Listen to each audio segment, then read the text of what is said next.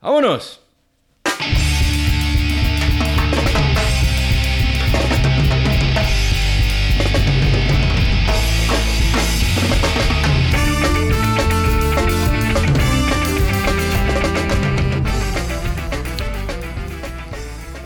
¿Qué hubo? ¿Qué pasó? ¿Cómo están? ¿Qué hay de nuevo?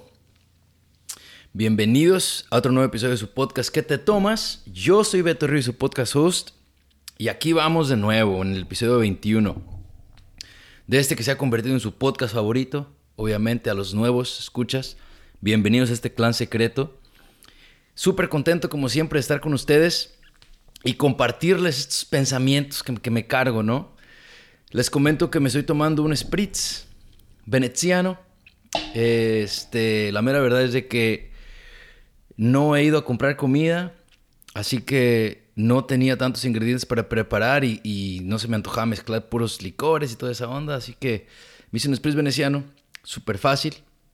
Necesitas Aperol, una parte, tres partes de algún vino espumoso y poquita eh, soda water, eh, agua mineral. Y queda muy chingón, muy fácil. Pónganle una naranjita. Yo ni naranjas tenía, así que si en algún momento saco el video de esto, se van a dar cuenta que el, se ve buenísimo, pero sin naranja. Me gusta mucho, es muy fácil de tomar. Bien refrescante para este calorcito. Y pues también se, se, ve, se ve muy sexy la bebida, está muy chida. Y pues, ¿qué les cuento? ¿Qué les cuento? Tantas cosas que han pasado en esta semana. Les cuento que, pues obviamente, estamos todavía aquí organizándonos en el podcast, ¿no? Para, para tener más invitados y para poder seguir sacando este podcast regularmente, que parece ser que, que poco a poco iba agarrando tracción y ustedes ya hasta me, me dicen, ¿qué pedo, compadre? ¿Por qué no has sacado un mensaje? Pues, compadres, la verdad, comadres, es que ahorita con, con esto del COVID, hasta, hasta yo que trabajo desde casa, eh, está, el, está el desmadre porque hay un chingo de, de, cosas que terminar, ¿no? Y, a veces, no sé, no alcanzan las horas, no hay pretexto. Aquí estamos de regreso. Antes de empezar y de de lleno con lo que va a ser el tema de esta semana, les quiero recordar que nos, nos sigan redes sociales a qué te tomas, es arroba qué te tomas guion bajo, a mí arroba beto rizo guion bajo. Y, y que pues vayan y, ahí nos den like y la onda. Nos, nos, nos den follow en Spotify, nos, nos den follow en iTunes. Ya vi que tenemos 15 reviews en iTunes. Muchas gracias, la verdad. Muchas, muchas gracias por los comentarios tan chidos que, que, nos ponen. Los voy a compartir en redes sociales para que, para que más gente se anime a dejar uno. Pero pues, ¿cuáles son los highlights de esta semana? Los highlights son que se reció el calorcito, esa es una. Pero lo que sí les quiero decir es que los que estamos aquí en Estados Unidos, una noticia muy padre que vi es el... aquí en Estados Unidos hay, hay tres sistemas educativos eh, de educación superior, que es el Colegio Comunitario de California, la Universidad de California, el UC, y la Universidad del Estado de California, es uh, California State University, ¿no?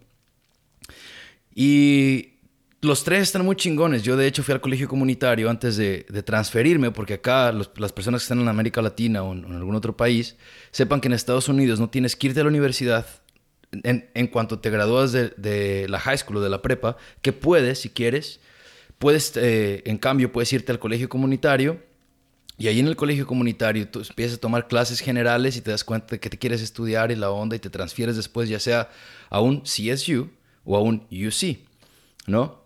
Este, y vi en las noticias que por primera vez en la historia, los latinos son el grupo étnico que más aceptaciones tuvo al sistema educativo de la Universidad de California, que es algo muy chingón, porque pues las personas que están en otros países pues, se ubican o en otros estados, obviamente es eh, UC Berkeley, que es uno de los más reconocidos, eh, UC Davis, que es a donde fue su servidor, Go Y, eh, y hay otros UCs, ¿no? Que son universidades muy buenas, son universidades como de investigación. Y pues es una noticia chingona porque en realidad aquí en California la mayoría somos latinos. Entonces está muy perro, ¿no? Que por fin la, haya un balance, por así decirlo, ¿no? Si somos la mayoría, pues tenemos que tener la mayoría de estudiantes ahí también. Y así como tenemos que tener la mayoría de representantes, y así como tenemos que tener la mayoría de los negocios, y así como tenemos que tener la mayoría en todo, ¿por qué? Porque somos mayoría, ¿no? Así que esa es la noticia de esta semana, que a mí me, la verdad me cayó de perlas, me gustó mucho ver eso. Les voy a decir, cuando yo me transferí originalmente, yo fui al colegio comunitario y después me transferí a un, a CSU, perdón, me transferí a un UC, pero me habían, me, habían aceptado a un CSU. Primero, mi consejero me dijo que me esperara. Y si un mensaje les puedo dar, ¿no? De que muchas veces a las personas que están yendo a la universidad, o si tienen hijos que están, que están por transferirse o, a la universidad, o, están confundidos aquí en California, el colegio comunitario es algo muy chingón, algo muy, muy recomendable, siempre y cuando tengamos cuidado y siempre pues, nos mantengamos en fila para transferirnos lo más pronto posible, ¿no? Y ya una vez que se transfieres, creo que depende de lo que uno quiere estudiar, es importante pues ir, ir a la universidad que tenga el mejor programa y toda esa onda. Pero al final lo más importante, creo yo, es terminar sin, sin, sin tantas vueltas, ¿no? Yo me esperé un año para transferirme a UC Davis, que obviamente no me arrepiento, fue algo muy padre, la verdad. Eh, tuve excelentes maestros, muchos todavía son mis amigos y mis mentores. Pero al mismo tiempo me doy cuenta de que me esperé un año para, para, para tener ese diploma, ¿no? De, de, ese, ese, papel que, de que tengo la capacidad de la universidad y fui la onda.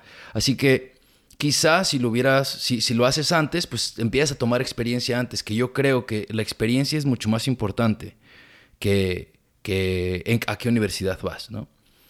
Lastimosamente, o, es una lástima, que muchas veces no todas las personas lo ven así, pero esa es la realidad. Creo que cuando empiezas a tener experiencia, empiezas a crear esa confianza y empiezas a tener ese, ese este liderazgo, ¿no? Para poder sacar adelante proyectos y todas esas cosas. Así que empiecen a tomar experiencia lo más pronto posible. Si tenemos personas jóvenes que nos están escuchando, si tenemos personas que están yendo a la universidad y solamente están dedicándose a ir a la escuela, Nel, este, empiecen a, tomar experiencia, aunque no les paguen al principio, creo que es parte importantísima. Felicidades a todos los que, los que van a entrar a, la Universidad de California este año, que ustedes están marcando diferencia. Así que, y a todos los demás que están yendo a la universidad, también felicidades, ¿no? Pero pues teníamos que darle aquí el énfasis a esa noticia buenísima. ¿Cuál va a ser el tema de esta semana? Señoras y señores, muchachos y muchachas y muchachas. Vamos a hablar acerca de el elotero o los eloteros o la elotera, les eloteres. ¿Por qué? Porque no se han dado cuenta, ¿no? Por lo menos aquí en California y, y de muchas partes, de hecho, de Estados Unidos, está habiendo una revuelta porque, pues los eloteros siempre son el grupo de personas que se tiene que enfrentar a lo que está pasando afuera de primera mano. ¿Por qué? Obviamente todos los vendedores ambulantes, yo menciono los celoteros, ahorita van a saber por qué, pero ¿por qué ellos se enfrentan todo? Porque ellos tienen que salir a las calles y estar en lugares donde muchas veces va a haber personas que no los quieren, ¿no? Y, y en cambio también va a haber personas que los adoramos, cabrón. De hecho, quiero mandar a hacer un sign por ponerlo aquí en mi puerta.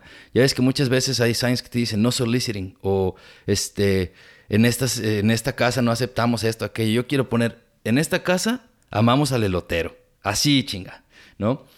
Porque somos muy fans, somos muy fan del elotero aquí en esta casa. Así que, ¿por qué vamos a hablar de este tema? Porque los que somos inmigrantes de primera generación, yo por lo menos recuerdo que por mi casa pasaba un elotero y eh, allá no es, no está, allá no están tan como tan tan perros, ¿no? De que traen elote, ¿cómo no? Este raspado, ¿cómo no? Nieve, ¿cómo no? ¿No quiero una tele? Aquí tienen de todos los eloteros, cabrón. O sea, lo que necesites. ¿Quieres pagar aquí la luz? Vámonos, aquí mismo, como Oxxo. Y, y allá, ¿no? Pues allá literal un señor con que pasaba vendiendo elotes, ¿no? Y pasaba la señora que, estaba la señora que vendía papitas o así. Y pasaba gritando, ¡ay, elotes! Y ya salías tú bien contento, ¿no? Porque usualmente pues es algo, es, es, es como un ritual, la verdad, es algo bien padre que eh, comprarle se sirven diferente. Yo de hecho no sabía que, que, al elote se le ponía mayonesa y queso y chile hasta que llegué a los Estados Unidos. Y lo disfruto un chingo. Yo de hecho me lo comía también así, pero nosotros le poníamos crema. No sé quién sea el raro, si yo o ustedes, ¿no? Pero así era este pedo. Y entonces llego acá y te das cuenta, güey, de que el elotero es una parte bien importante de la cultura aquí en Estados Unidos. Es de la cultura, no solo inmigrante, pero, pero de la cultura en general, evoluciona, es, es, otro, es otro pinche pedo. Entonces, empiezo a ver, ¿no? Que, que, que empieza a ver estos ataques, eh, a veces contra el lotero, y, empiezo a pensar, ¿por qué pasan todas estas cosas y por qué nos enfurece tanto a nosotros? No ver que le dan en su madre un elotero, que le roban a un elotero, una elotera. Eh, ¿Por qué? ¿Por qué? O sea, es... Obviamente uno se enfurece cuando le pasa a cualquier persona, pero existe esta conexión, esta, esta belleza de, de relación entre, entre lo que es, pues, el elotero y nosotros, ¿no? Nosotros como inmigrantes, como latinos, como mexicanos. Y se me hace, se, no sé, empecé a buscar, la verdad no hay mucha información acerca de cuántas personas, cuántas eh, eh, eloteros hay en los Estados Unidos. Hay, mucha, hay información de que hay vendedores ambulantes y, personas con trabajos informales, se les llama, pero no había tanto acerca de, cuántas personas se dedican a esto. Entonces, empiezo a investigar, ¿no? Toda esta onda y me doy cuenta que en realidad nos es tan importante porque es como una representación de lo que somos hasta cierto punto. Es como esa, es, nosotros al lotero le compramos nostalgia, ¿no? Le compramos eh, ese lote, ese raspado de esas papitas, esos duritos, esos tostilocos, todo eso. Esto va, obviamente, va más representado a los mexicanos, ¿no? Porque pues es, es todo lleva Chile. Pero hay otros vendedores ambulantes, nada más que usualmente los que andan con su paraguas de, playa y, y, con sus hieleronas y andan en la calle en chinga, son pues obviamente estos eloteros, es los eloteros que venden eh, snacks mexicanos. Hace poco este, estábamos, Ginny y yo, aquí en nuestra casa, vivimos nosotros en el, sur de California, perdón, en el sur de Sacramento, en el norte de California, y estábamos sentados con la ventana de, la, de, la, de enfrente abierta, y en eso, literal, o sea, nosotros estábamos haciendo nada con la ventana enfrente abierta, y en eso escuchamos la, la, la trompetita esa que traen los eloteros, ¿no? Ah, cabrón, ah, cabrón, ¿no? Nos sorprendimos los dos, nos volteamos a ver y alcanzamos a ver el paraguas, así que pasó puro enfrente de nuestra casa. Ahí fue cuando nos dimos cuenta que estábamos en el barrio correcto nosotros. Cuando, o sea, pasa el lotero por tu casa, güey. Y, y está, está bien raro este pedo, ¿no? Porque yo amo que pase el lotero por aquí y, y es como, como que complementa mi barrio, por así decirlo, porque así sé que en este barrio, si este compa se está tomando el tiempo de pasar por aquí en este barrio, hay más gente que piensa como yo y, y, y, vamos a estar, obviamente, cotorreando en muchas cosas. Si escucho la música de mi vecino, que le suba. Que yo aquí abro mi chela también. No es como que esa cultura. Y me puse a pensar, oye, de veras, usualmente no veo tantos eloteros en, en, en otros barrios donde las casas son, eh, aquí en, por ejemplo, en Sacramento hay un lugar que se llama los Fat Foris, ¿no? Es como que el lugar donde venden las casas más caras. Y por ahí no te vas a encontrar un elotero, cabrón. Porque de volada te echan la policía, ¿no? Entonces, aunque, aunque es legal si tienen sus, sus, sus eh, registros y todo el pedo, usualmente hay lugares en donde, los, donde quizá no son tan populares o donde no los quieren tanto que... Te digo, no sé, pero ellos son los que vienen irrumpiendo o los que vienen ayudándonos a formar una o, a solidificar nuestra relación. Porque créeme, güey, que yo he estado en filas de loteros donde hay de todo tipo de gente. Habemos latinos, negros, este, gabachos, cabrón, eh, asiáticos, de todo, de todo, y todo mundo con respeto, y estamos cotorreando, y piden sus cosas con chamoy y toda la onda. Ellos son los que introducen nuestra cultura a diferentes lugares que usualmente no llegarían, cabrón. Pónganse a pensar en ese pedo, por eso nos duele tanto, porque venden nostalgia, ese lotito, ese, ese raspadito, esa mangonada, eso, eso tan chido. Y pues los tenemos que apreciar. Es algo tan importante que lo tenemos que tomar en cuenta. Cuando los veamos, hasta ofrezcanle agua, güey. O sea, apréndanse su nombre. Que eh, tenemos que, que, que, querer esta parte de quien somos. Estaba leyendo, de hecho, una historia de un, de un elotero en Los Ángeles hace poco. Este, y esto pasó, yo lo vi hace tiempo y me acordaba de eso. ¿Qué pasó en, en un elotero? Me puse a buscar y resulta que este elotero tenía 23 años trabajando en un barrio en Los Ángeles 23 años, güey, aquí en Estados Unidos. Y de un de repente, ¿sabes qué? Cierra changarro, se retira y se fue a México a casarse con su verdadero amor. Así, ¿no? Y, es, y lo que se me hizo bien perro, aparte de que lo ato, pues imagínate lo que hizo, güey. Se fue para casarse con su verdadero amor, ¿no? Que era que una novia de la... que estuvo con ella en la secundaria o no sé qué pedo y, fueron novios y la onda. Este, ay, disculpen el pitido de mi de mi compu que me están llegando mensajes. Ya ves que uno es bien popular. ya sabes, ¿no? Y bueno, total. Se va a México, pero cuando le fueron a hacer su despedida, de hecho, este artículo salió en, el, en Los Angeles Times, creo. Si lo, pueden buscar, de hecho se llama así, el lotero se va a México a casarse con su verdadero amor después de 23 años. Al güey le dieron un reconocimiento de la ciudad. El, mayo, el, mayor, Eric Garcetti creo que se llama, le, da, le dio su, su placa de todo. Gracias por tu servicio, 23 años sirviendo en este barrio, güey. En la fila que estaba, imagínate, 23 años en la misma esquina, había personas que ya eran adultos con sus niños viniendo a comprar con esta persona. Es algo, imagínate, güey, pues lo que es como para nosotros, es el güey que le compramos en la tiendita de la esquina. Janet me hizo un comentario bien chido hace rato. Estábamos platicando, ¿no? De que iba a hablar de este tema y que me estaba costando trabajo, pues como que acomodar mis ideas y, y darle un giro interesante a esto que es. Porque para mí era como que algo bien chingón, pero no sabía cómo ponerlo en palabras. Me dice, Beto, pues también acuérdate, ¿no? Cuando estamos en México, que vas a la plaza y te compras, este, sales, sales eh, de misa con, tus papás o no sé si te iban a nomás darle vuelta al kiosco, no sé, ¿no?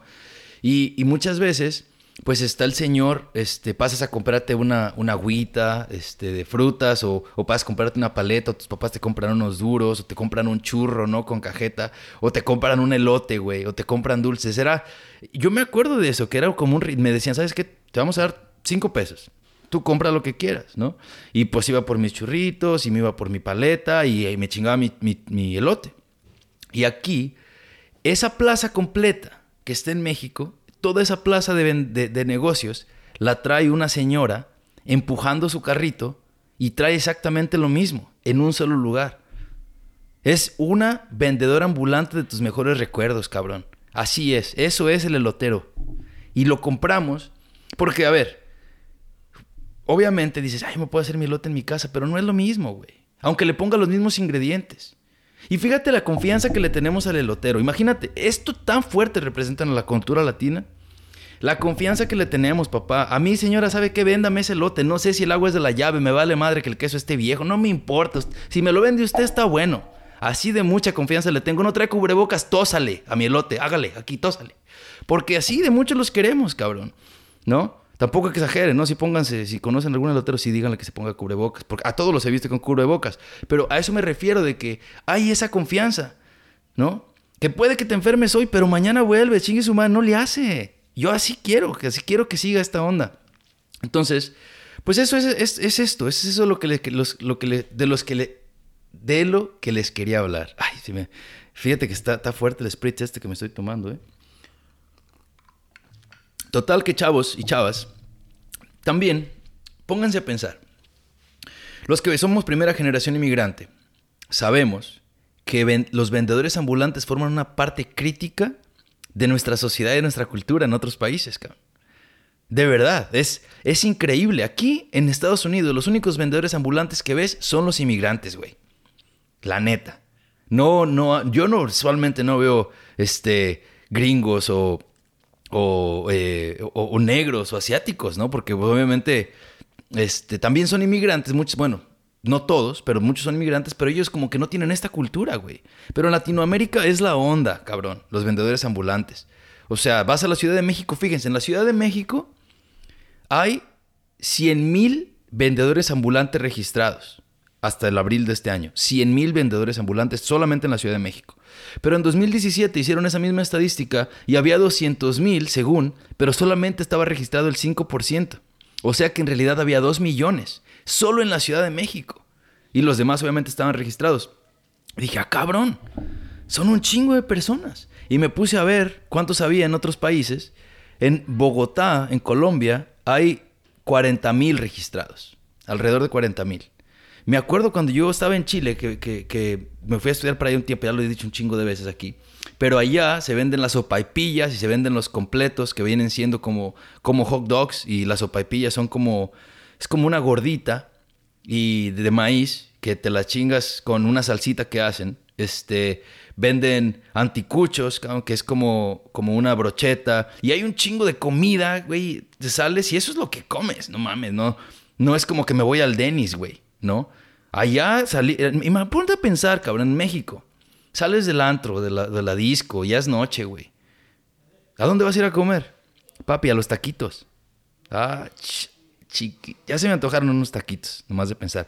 Y es que es esa madre. Venimos de esta cultura en donde los vendedores ambulantes, la comida callejera y todas estas cosas representan tanto quién somos que llegamos aquí y no lo encontramos y quién lo representa. ¿Quién lo representa? Exactamente, eso, ese que dijeron, ese que pensaron, los eloteros. Así es, y muchos otros vendedores ambulantes. Yo nunca he ido, nunca he ido a Nueva York, pero sé que allá hay vendedores ambulantes a lo güey también, ¿no? No solamente loteros, pero personas, y también en Los Ángeles, que venden pupusas en la calle y venden todas estas cosas que, representan quiénes somos y es de la manera en que, en que en lo que se sostienen, ¿no? Venden tamaleros, cabrón. Este, hay hasta taqueros. Aquí en Sacramento he visto ya hasta varios taqueros que están, que están saliendo. Y cuando vi el primero, no mames, me emocioné muchísimo. Ah, no tiene agua corriendo, no, le se lava las manos, no le hace, deme cuatro tacos. Así de mucho tenía ganas de comerme unos tacos de la calle. Y es que es por la necesidad que tenemos. Y obviamente dices, no, güey, pero pues yo no nací allá y yo me vine y mis papás son de aquí, aquí crecí, la chingada y todavía amo al lotero. Se vuelve parte de tu cultura. Creo que es una estampa, por lo menos aquí en California, güey, porque pues aquí vemos un chingo de latinos. Así que eso es lo que les quería hablar, compadres. Quería hablarles del lotero, de la importancia que tiene, de la historia. Imagínate este gallo que les digo, 23 años vendiendo en la misma esquina.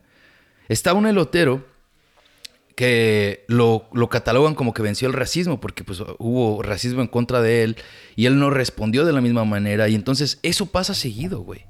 Ellos son las personas que tienen que andar enfrentando a todos los güeyes que no ves tú porque andas metido en tu casa mientras ellos se tienen que salir a ganar la vida y tienen que toparse con esta gente que a lo mejor no, no, no solamente los quiere a ellos, pero ellos son, ellos son una representación de nosotros.